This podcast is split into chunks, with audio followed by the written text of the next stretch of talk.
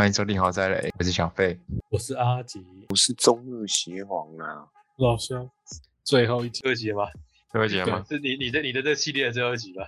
对，动不要物系列，差不多了，四集有象征性的，OK 最后一集一定是聊日本房地产泡沫。OK，房地产泡沫。先讲一下这个前景是怎么诞生的。日本 OK 二战后，美国扶植嘛，然后他们也算是蛮争气的，因为他们人才多。然后一九六四年那个东京奥运会又很成功，嗯，然后日本开始二战后很快，十年后经济就奇迹，加东京奥运加经济起飞，一口气向全世界输出了各种文化。其中很厉害的就是那种电器产品、家电。以前外国人都觉得亚洲人怎么可能做家电，因为猴子怎么可能会有？但日本人做出来，然后也做汽车，就像那些日本的什么丰田汽车开始进军美国的时候被笑说我们干嘛买亚洲人的车？这些猴子的车子要干嘛？结果五分之一美国人都是日本车。真的，嗯世界世界销量最大的，真的。后来一九六几年开始走高，一路走，走到一九八零年代更夸张。那时候日本的哎、大家知道日本计程车很贵吗？贵日本计程车很贵，但是在一九六几年东京奥运七级八级的时候，日本人街头都随便撒万元钞票，都在坐计程车的，什么东西能用钱解决的，就赶快用钱解决。钱非常的多，我们现在听过一些什么中国大妈去扫货，对不对？都远远比不上当初日本的可能十分之一吧，因为人家都是直接去扫扫精品、扫楼房。当时一九八零年代达到最高峰，美国的银行、超市，甚至好莱坞的影业、纽约的标志性建筑，像洛克菲勒，全部都被日本人买走。洛克菲勒大厦，日本人对什么什么大厦，我们在电影里面或者在书籍里面看过或听过的，全都被日本人买掉了。但是在当时的人们一定会觉得很爽，可是爽的同时，其实经济膨胀太快的时候，它其实就一定是一定是虚的，历史上还没有例外。因为繁荣从来都不是平白无故的，啊，你膨胀的太快的时候，它其实就不是真的繁荣。因为其实嗯钱、钱的基本定义是怎么来的？只有一项，就是劳动来的。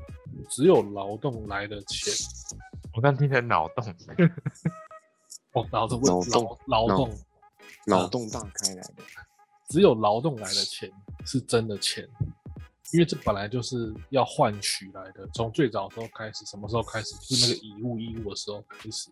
啊，以物易物的时候，可是以物易物很不方便啊，所以人类开始发明了货币，就是拿一个东西来取代。不然我我不可能平白无故整天带一只鸡或是牵一只牛在路上走来走去找别人换吧。这还啊，没事。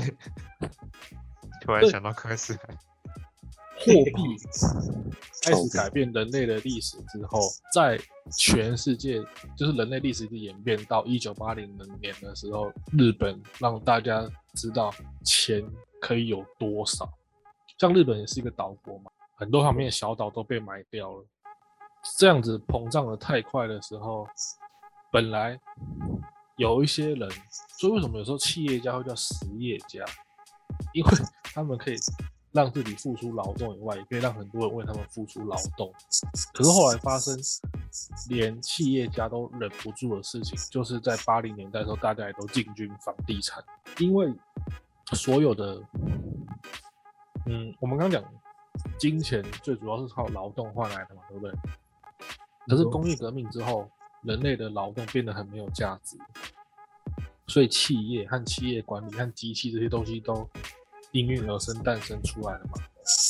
可是这个市场上还是会有怎么讲，还是会有一定的机制在。可是当大概一九八七年左右的时候，日本的房地产的收益率开始超过所有实体经济产业，那老板也忍不住了，所有的热钱都全部涌进去房地产里面，就是不动产，像丰田汽车、富士重工、日立电电机这些实体实体经济的领头羊也按耐不住，很快，当时东京旁边的价格，公寓的价格就已经超出人们年均的十倍。我想说跟台北一样，哦，跟台北一样，我听到这个很像。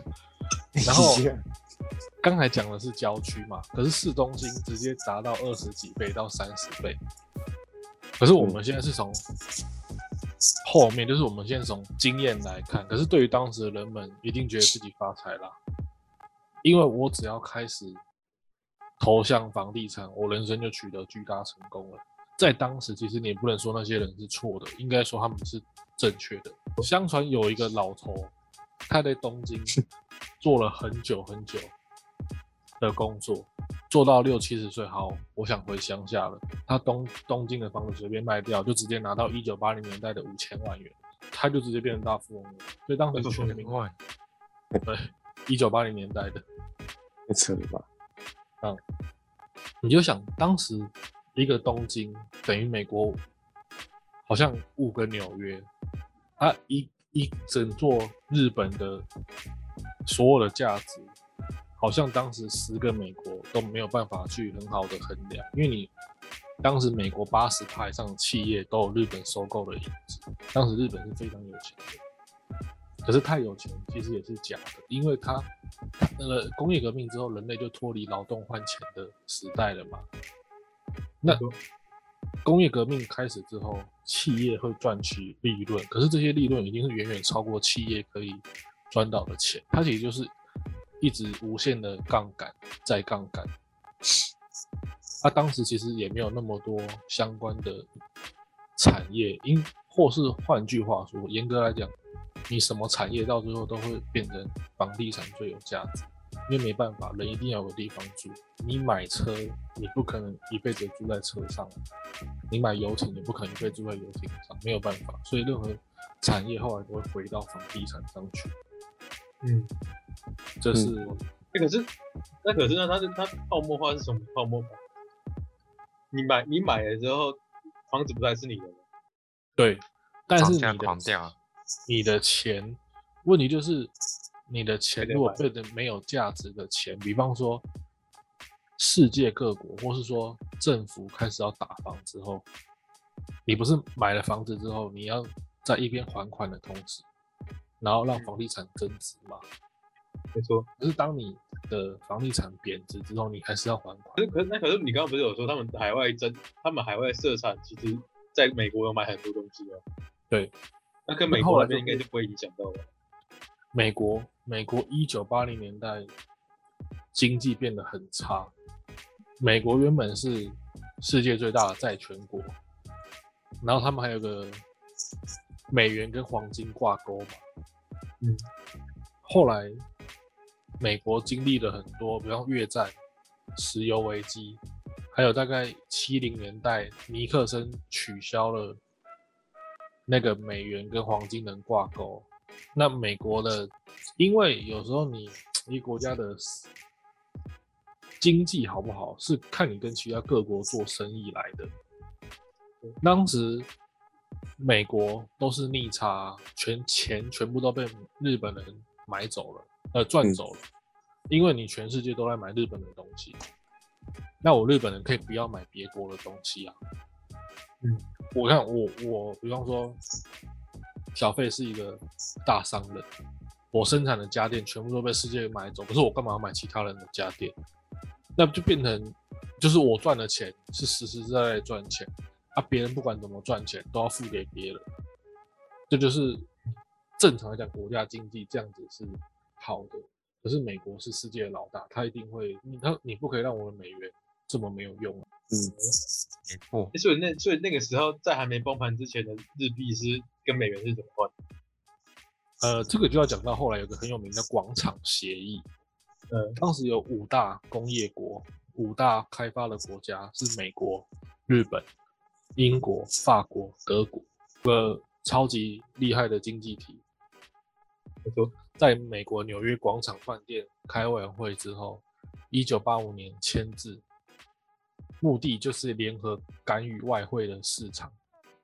让美元嗯对日元可以有秩序的下调。其实当时也对德国产生影响，因为德国开始慢慢要不会分成东西德，所以德国经济也开始慢慢走好。但是当时日本是最有钱的嘛，没错，为了解决美国的巨额的贸易赤字，也就是逆差，我我不想让我的钱一直被人家赚走，那我就让他国的钱，就是他让日元的钱大幅升值，然后千千亿完之后，国际市场就开始抛售美元了，让美元大幅度的贬值，贬值之后，你的钱就很难去买人家的东西了嘛。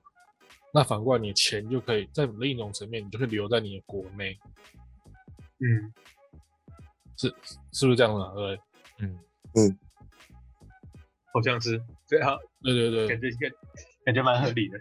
对，因为我我的钱变小了，其实有时候不会是一件坏事。当然，这是在极端的状况下，你钱变小之后，你你国家的经济可以开始重整，让你不再去买别的国家的东西，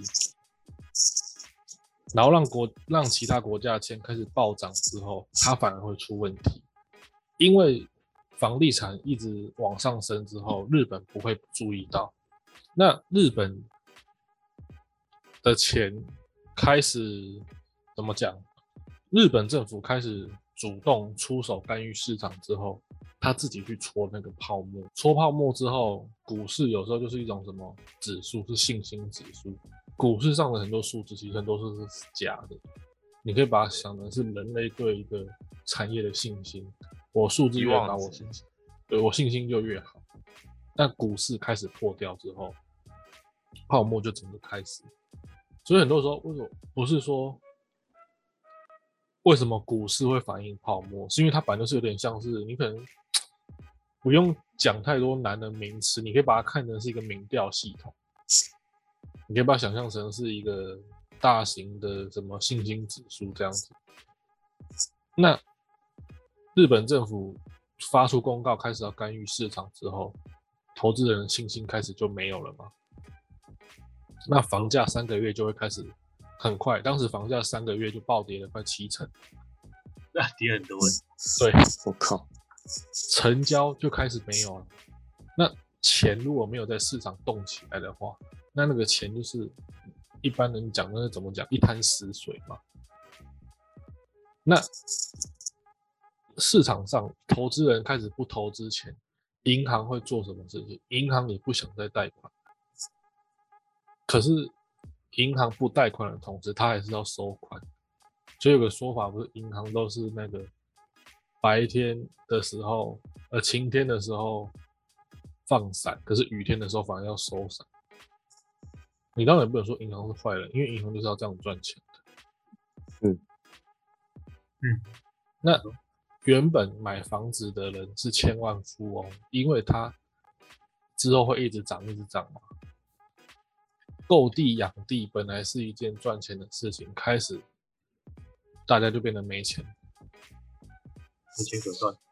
对，然后讲为什么很多产业会最后流到房地产变龙头，这是必然的，因为人一定有地方住，所以政府日本政府戳破房地产之后，连离婚率都大幅上升。他那个离婚率大幅上升不是几成，是直接成长三倍，就直接那是基数基数很大欸的三倍，还是基数很小？直接变三倍，就是三百趴，等于说路上你看到的人都开始某种程度上的崩溃。可是我们必须先讲一个前提啊，不是都说日本现在是失落了二十年吗？没错，他们二十年来经经济成长率是零或是负，你你可以讲说都没有，但是他们前面的那个怎么讲，它的基准点太高了，所以目前还感受不来。一般人不一定能感受出来它失落二十年是怎么样，因为日本在八零年代、九零年代的时候是太有钱，嗯嗯，一般的国家走日本的失落二十年，那个国家就跟没有一样了。但是日本原本太有钱，这样子。可是日本主动戳的同时，也让世界各国看到，我房地产一定不能戳，因为戳了就等于爆了。哦，所以你不管怎么骂政府，政府一定不会做房地产，它可以让它在势必走高的情况下去控制住，但是一定不会打掉，因为打掉的话，想当第二个损失的日本人，对，而且其实一般人都有点搞错一点，你你打房也不会让一般人买得起房，对啊，因为其实很多人某方面来讲是笨蛋的，就算给他一个好的时代，他一定不也不一定会把他的钱都拿去买房子。这个其实是也不能说是盲区，就是有些人觉得我做其他事业也会成功，就只是这样子而已。但是就是这样子，就是会忽略，诶、也人可能说人类的历史，或者说你在某个资产上的富足，所以全世界各国看到日本之后，一定都不会打房。反过来说，如果你没有房子，甚至说在某种程度上你，你去相信别人说我可以一辈子租房的话，那某方面你也是完蛋。我我是房东的话，我为什么要租房子给三十几岁还好，四十几岁呢？五十几岁呢？甚至他一个人平均高龄化要活到八十几岁、九十岁，我干嘛要租给这些人？嗯你们是房东，你们想租给这种人吗？一定不会想。不然注意隔天就挂掉这样。被租给那种人，有时候就是麻烦了对啊，啊。到时候他一直跟你下跪，到时候跟你延房租，下跪。对啊，这都是很多种，就是往资产的另一种形式，一种社会层面嘛。就像是被打房之后，日本离婚率直接成暴增三倍嘛。有人就会讲说，那这样子是不是美国有点太阿拔了？找大家来签广场协议，可是其实日本政府自己也有问题，因为日本政府毕竟也是签了嘛。嗯，他签了之后，他之前放任房地产虚涨，那虚涨的同时后又想说我应该要打了，可是打的时候又错估了钱的价值，那它就变成可能是人类历史上最严重的经济泡沫。嗯，因为它已经持续了二十年了，根本就救不回去原本八零年代或九零年代的繁荣。呃像比方说那个时代有多繁荣，很多漫画家在九零年代的时候就已经身价过亿了。嗯，那你想八零年代、九零年代身价过亿，那也太多了吧？某种统治，那当然，这样在日本有有有有有些有有哪些人会闪过吗？还是没办法，全部都一一样？基本上都没有，都没有人能闪过。就像我讲，你没有房子的人被打房之后，你也不用开心，因为你的钱也会没价值。钱没有价值是大家一起没价值，跟你有没有无关。啊，如果你还没有，那你等于是最最大的输家。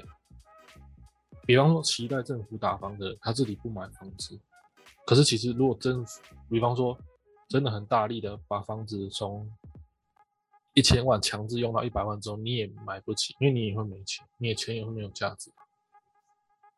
但如果你那时候把把钱都换成美金的话，跑掉吗？跑不掉。可以啊，对，但这这这这是有钱人会跑的，对啊，对因为你的基数你又没有别人多，你本来就买不起房子，你怎么会觉得你的钱的基数是买得起房子的人能能能有那个量呢？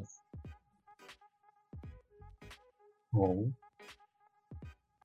诶那那那那日元那时候是那个果冻先高？有讲是是，是是涨到多高啊？是是比原本的美多多少？元兑换日元吗？对吧？对吧？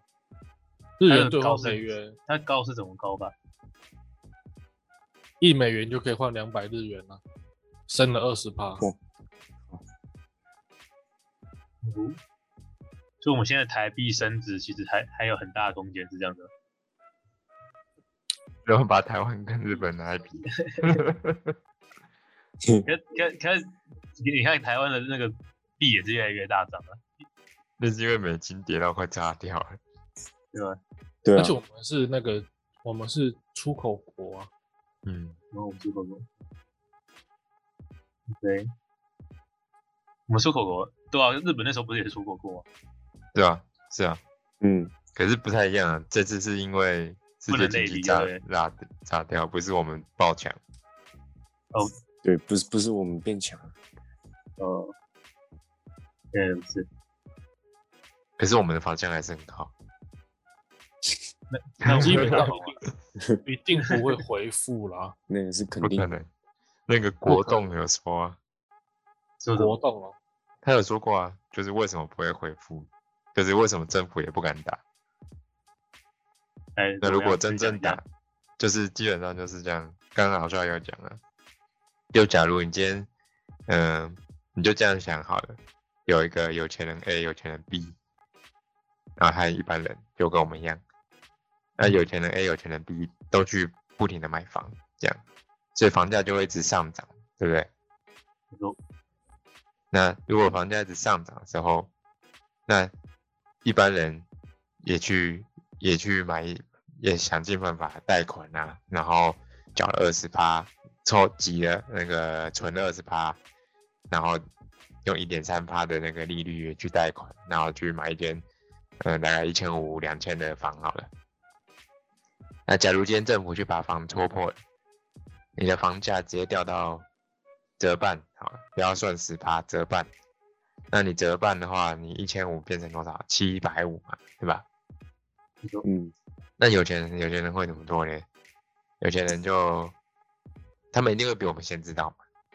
你说正常啦，正常会比我们先知道啊，他们就会把它抛售嘛。那抛售你的房就爆爆了嘛，因为政府都要打了，那有钱人就跑了。那你他跟他们钱会拿去转成其他的其他的，例如什么原物料啊、避险基金啊、三小的，这样来去避掉这波风波嘛。那你房价哦，可是我们这种贷款型的人没办法，你跑不了，你根本就没钱跑，你要怎么跑？你都在贷款的，然后你的嗯房被打成剩七百了，你剩打成剩七百，这样你还想付房贷，你就摆烂了，你就不付房贷嘛，对不对？嗯你，就给他充公啊，拿去变成法拍啊，法啊法拍屋拍啊法拍也没有要买啊，对吧？因为烂掉了，然后你的大型基金那个银行机构怎么办呢？就会去跟政府靠靠背啊。那这时候有钱人又回来了，有没有？他们的钱是避险，所以价值还是维持原样。那你的房价折半，他们就可以原本只能买一栋的，就可以买两栋啊，有没有？嗯这就是为什么你在你一开始没钱的，就算政府打房，你只会更惨的原因就是这样。那为什么政府不敢打房？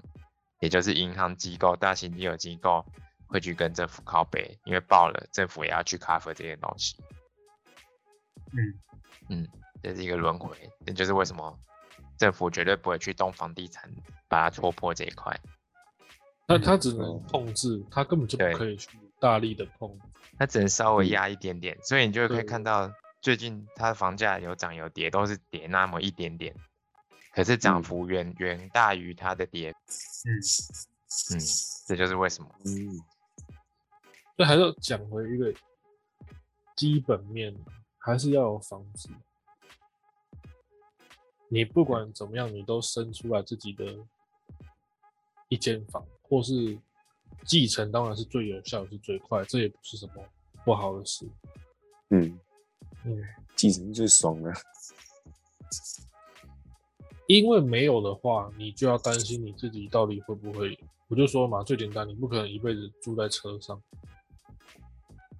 所以你的任何资产走向都会走向一个最稳定又能成长。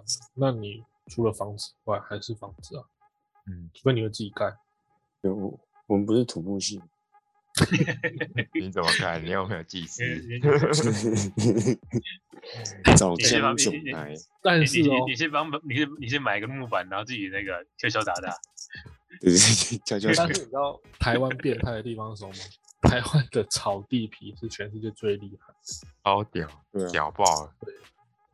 台湾的炒地皮那些人真的是，像小慧是住非常有一手南港，嗯啊，南港有两大家族吧，一个是什么忘记，然后一个是什么薛氏哦，这两大家族的地皮，两大家族加起来可能有没有八万平或十万平都有，就两个家族。所以哦，一般人不可能考虑到地皮。那如果你还考虑不到房子的话，那你这辈子赚的钱，其实基本上你都没有办法放在一个很好的地方，嗯，你只能到处找信仰，一下马斯克，一下巴菲特，随便念啊，看你能把钱丢到哪里，看它突然变多了。哦，但是找信仰有时候是太赌博了，所以不，这个就变成全世界都会回流到房地产。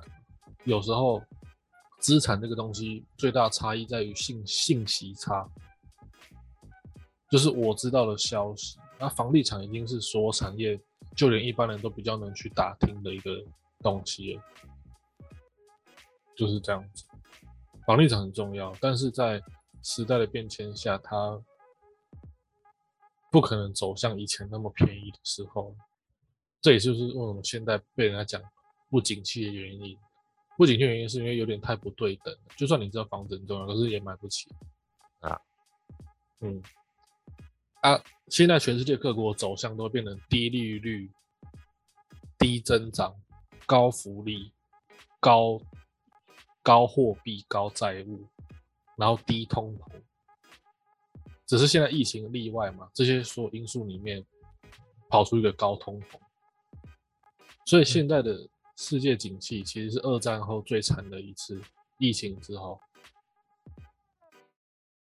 惨到极，嗯，对，因为时代的关系，照理讲，疫情来的时候，房地产会变便宜。台湾距离最近一次还没有啊变便宜的时候，就是 SARS 的时候。我有时候就是讲那个意思啊。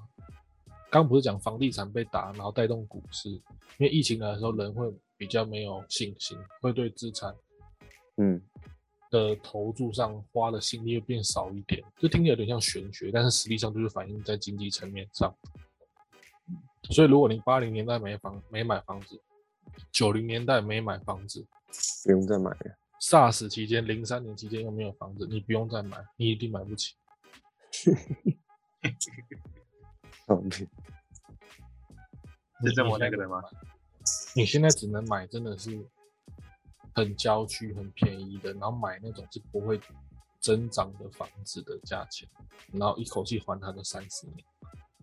花区，哦，还是还是要另偏另走偏门道路，阿姨不想努力的道的那个路线。可以，那个这我觉得最实用了。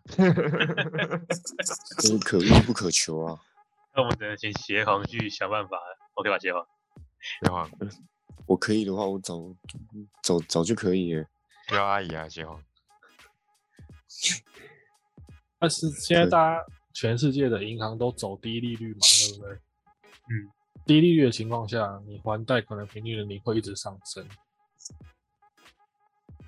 嗯，就是代表你一定要一直还，那、你不还也不行啊，你被房子被法拍，那那你人生就跟着完了，就没办法有法。时候要要要解脱很快，就跳一下就好了。好喂，不如再多出一点力，去找个比较漂亮的地方自己挖，自己跳下去。重新抽卡，我找，那个杀手抽啊，但是讲这种东西都是蛮结合时代啊。八零年代又还没出生，九零年代是小朋友，零三年 SARS 的时候我们也不能买房，就是这样。对啊，还有什么办法？没抽卡，小时重重抽候也不。会重 所以 讲这些东西虽然是前车之鉴，可是就是只能说自己不能不注意啊，不然有时候还真没办法。所以为什么现在怎么讲，景气不好的时候，公务员变得好的，因为你还完贷款之后，你可能没有退休金，对没错，而且某方面来讲，不代表经济好说公务员就是不好的行业，真的是看你以前所谓大人们怎么选择。你你我们刚讲还完三十年，不代表你还完三十年你就变有钱了，对还完而已对？还。完三十年，这是你人生基本该做的。啊就看终于还完，看他怎么操作吧。他什么都没操作，其实意思是这样子的。操作，但这就是问题所在啊！你你这三十年内，如果你能一边还房子的钱，一边又能一边操作不缺，那这种人其实很少，对吧，也难做、啊。很少啊。也没钱做嘛，那个还就不知道吃掉你多少趴了。比方说，你租房子租好一点的，大概也要一万八到两万二吧。嗯，那你要从什么时候开始，这一万每个月的一万八跟两万二才不是你负担？对，就挖一挖吧，重重新抽卡。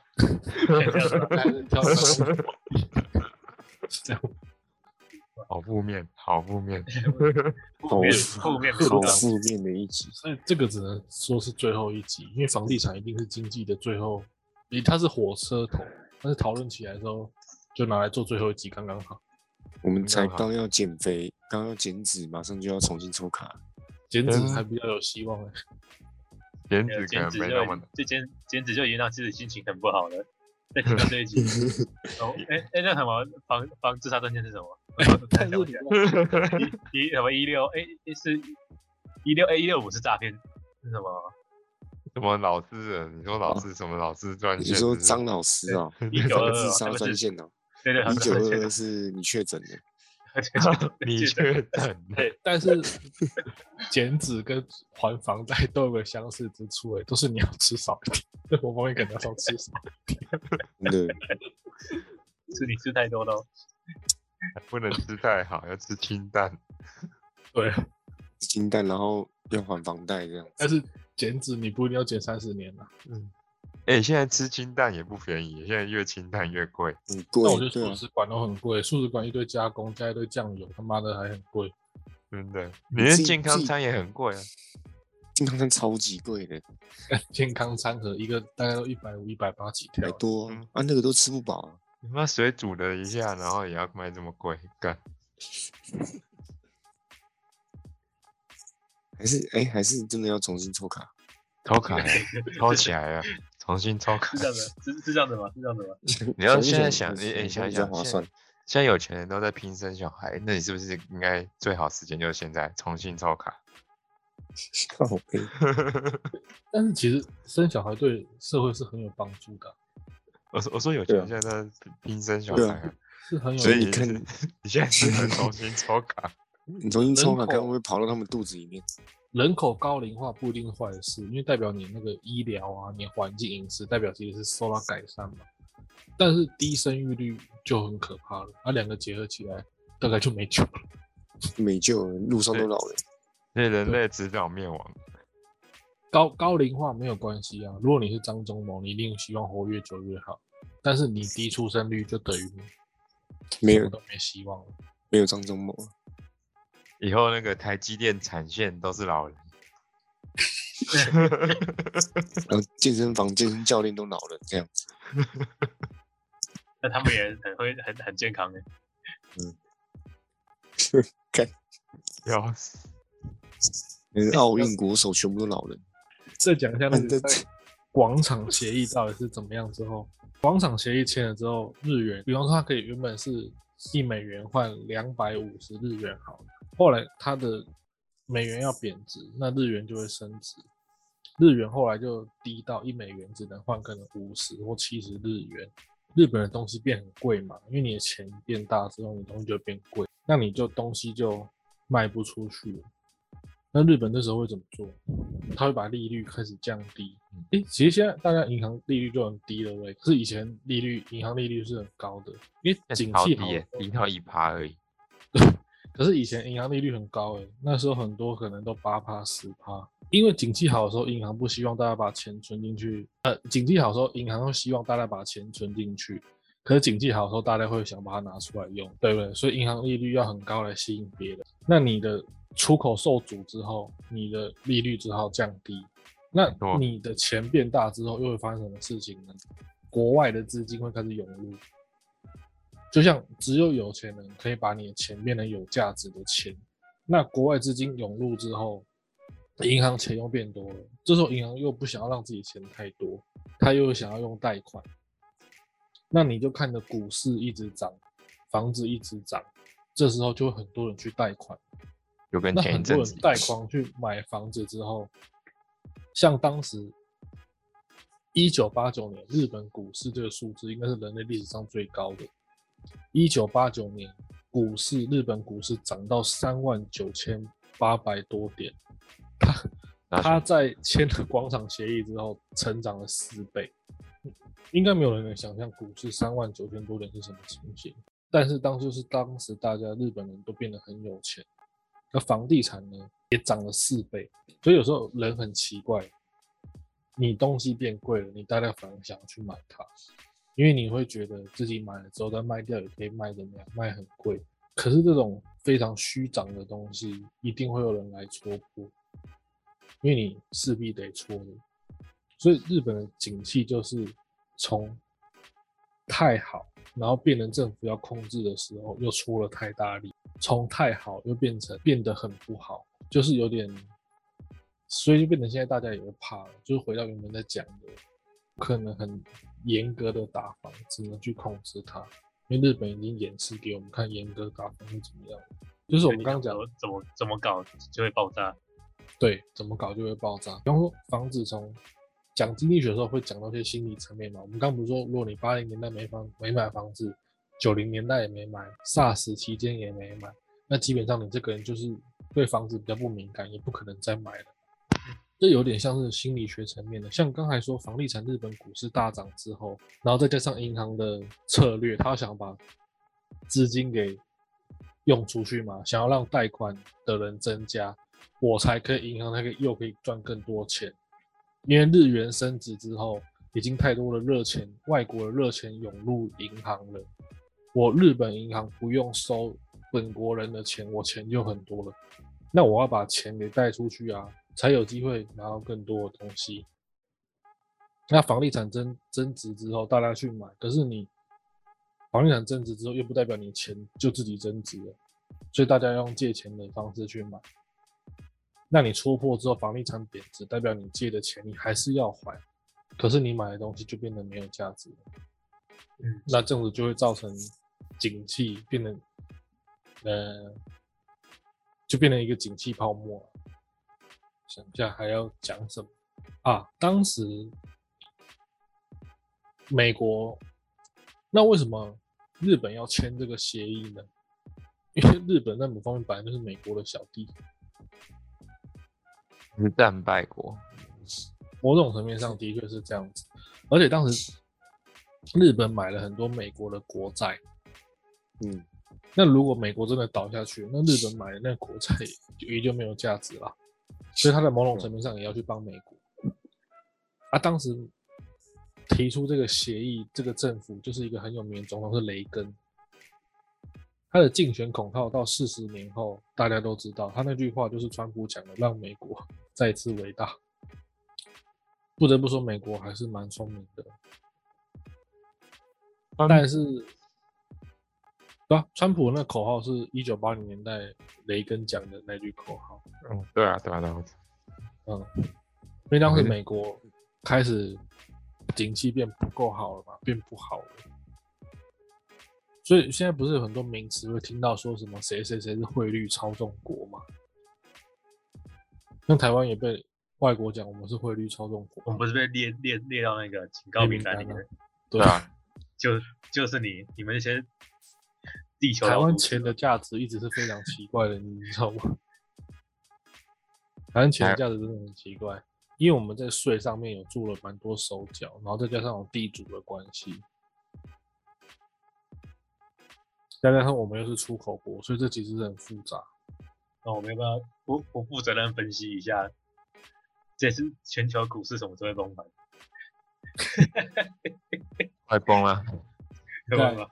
今天就已经啊哦，今天不确定他们听到的时候是什么，就是升息出来已经崩了二十了。某方面来讲，一定会崩的啊、不然也不会做这些主题，因为这些主题就是很符合现在 各种泡沫啊。呃，光是那个印钞票印成那样子，就注定会崩了。对，只是说现在有那么多以前景气泡沫的经验，大概在崩的时候也不敢让它太夸张，但会不会很夸张呢？又不是能完全预测的。能预测你大概就赚翻了。发财了，发达发达了。这你就放空就好了。对，应应该说可以预期到一定会泡沫的，但是能泡沫到什么程度是真的不知道。真的，但是美国那个 Q E 那几次基本上就全世界都是发雷弹的，就是等着跟美国一起倒，美国又不能倒啊，所以他会拉其他国一起配账。嗯，对啊，就是。他们就是几几百狼。是美国的朋友是全世界，敌人也是全世界。可是美国有个东西太强了，让他一直能走在时代的前端，而且又可以拉全世界陪葬，就是它的软体，它的软体实在是太强，软体不可能停滞下来，它也不会像其他产业一样不会，就是说会随随着时代就更迭或是不用它。美国就是靠软体在制霸全世界的。然后这个，你知道，大家都知道美国软体业薪水超高，嗯，可是这有就这演带出一个奇怪的那个迷思，就是以为国外软体业薪水超高，并没有，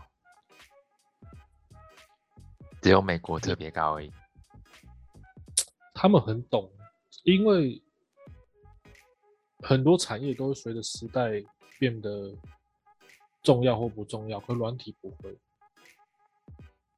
而现在全球前十五大软体有八间都是美国的，他们只要软体一直领先，他们就可以无限的玩弄所有的货币政策啊。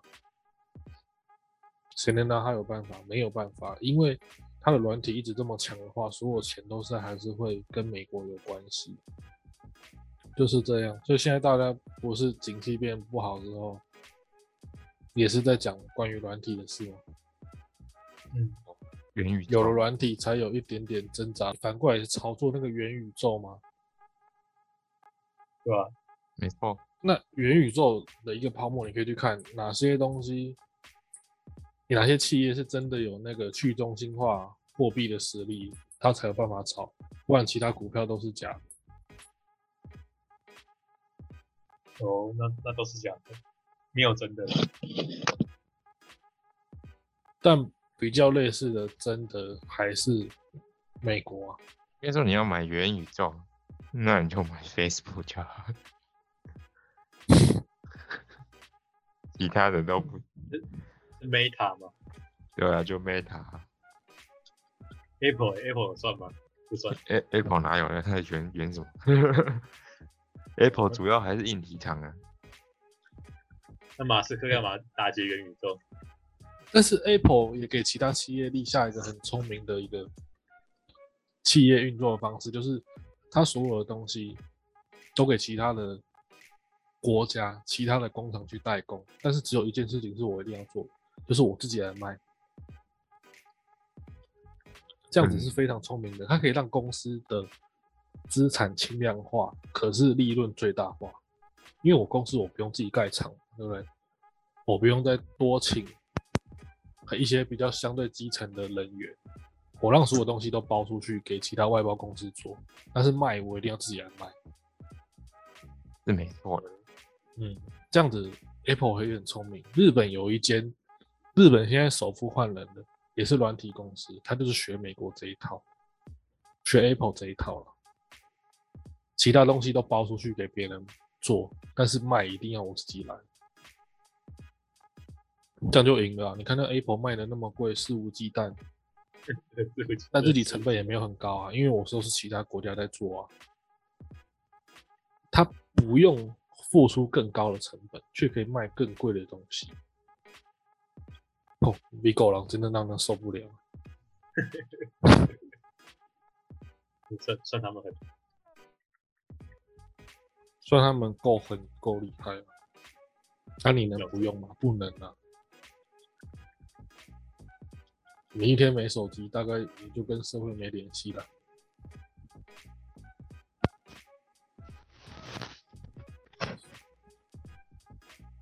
就下一个景气泡沫，可能也跟科技软体有关，但是大家敢不敢让它爆掉呢？我觉得很难。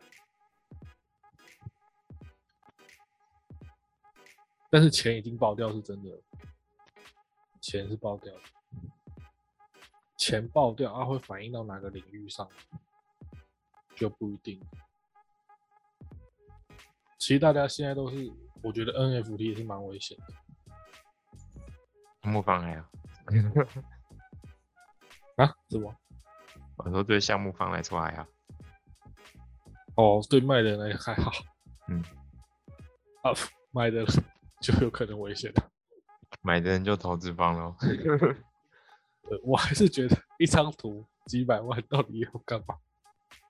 嗯，要看那张图的意义是什么。其实现在有意义的，好像没几张。我觉，我觉，我这，我这，这连周董我都觉得没有意义。周董那根本，周董是根本完全没意义，对吧？周董今天周董都没意义，那其实我说真的，世界上的真的找不到有意义的。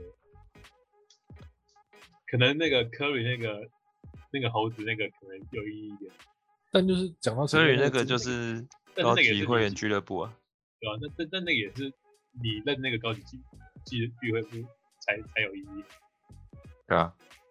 我没有，应该说现在买的人就是就是想办法想要，你就是等于在投资啊，你就想要让他看能不能爆爆冲一波卖掉。应该说应应该是说，我现在买全都是都是短线操作。对，可是你现你现在一买，就是你就你就会在这几天内就想把它卖掉。在我在我看来就是这样。没错。其实有时候想个东西会不会泡沫很简单的，用经济学来看，它会不会被人类到底会不会用到？我买 NFT 我要干嘛？买一块，比方说那个什么无聊猴，它它对我人生帮助什么？那个比方，跟大家说无聊猴，你可以有机会 再把它更高卖出去。可以炒作，比方说它是吃的，你吃的可以炒的很贵，吃的、用的、穿的、喝的什么什么。但无聊猴是干嘛的？是加入那个俱乐部的认证，而且而且不而且不是每一个，是某几个。假的？那那个俱乐部里面就几个人而已。对那个 NFT 的信心没有了，那我花几百万买那东西，要卖给谁？没有啊，就这就是所谓的泡沫啊，这就是泡沫。对，这就变泡沫。看吧。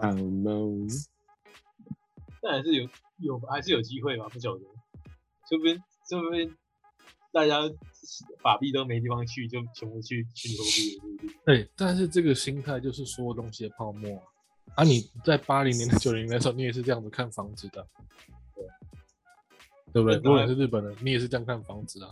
但总是要有个地方有有去处。对，钱一定要有个地方流，不然它就变成死水，不知道流去哪里。如果我觉得现在流去 NFT 真的很奇怪，大家都疯了。问几个啦，像我现在有在做，其实真的没有那么好做。对，不好做，一定不好做的。好做，现在一定市面上不就不会是这这样子了。现在都是现在一窝蜂，就是 好做的话，现在应该是几百几千个项目在给你给你选。有，现在有几千几百几千个项目。我是说台湾的，我是公我说公台湾的。没有，这应该说现在是现在是一窝蜂，世界大概现在是全世界是几千个，现在是一窝蜂的有钱人，就有名的人在来炒。对，对，现在都是名人炒名气，但是炒作的炒作的前提是你要有商品，就有时候你看一个投资计划会不会被骗的时候，你就是看他能不能生产出商品。就像我们前前一集不是讲到那个那个庞氏骗局吗？照理讲，他应该按照他的模型或他的规划来讲，他应该要能用出几亿张那个国际回购邮票，但是他只卖两张，所以他一定是泡沫化。但其实说真的，艺人是真的本身出的话，其实还是有一点一点点价值。就是艺人卖名气啊，粉丝提供信仰，对吧？他说说不定说不定他他买的时候，他会说什么可以共进一餐之类的，或者是聚会有那种 NTF 聚会。啊，就是那就跟无聊猴那一样啊的意义一样，无聊猴就是这样做。然然然后就是因为你是那个那个艺人的粉丝嘛，所以你会想跟、嗯去跟他吃饭。对，然后有几个，不过有几个比较特别贵的原因，是因为，嗯像现在有一个很贵的，就是村上隆的。那村上隆大家都知道是谁嘛，对吧？嗯，在在在没有在我眼里很贵，都是他们自己左手进右手出做炒出来。没有没有没有，在我在在我眼里啊我我我不确定是不是我我那个见识前段。没有没有没有，你要你要你要去深入研究。如果是村上隆的话，那就是有原因的，因为毕竟村上隆。那你买的东西，那就跟你买 LV 为什么 LV 这么贵一样。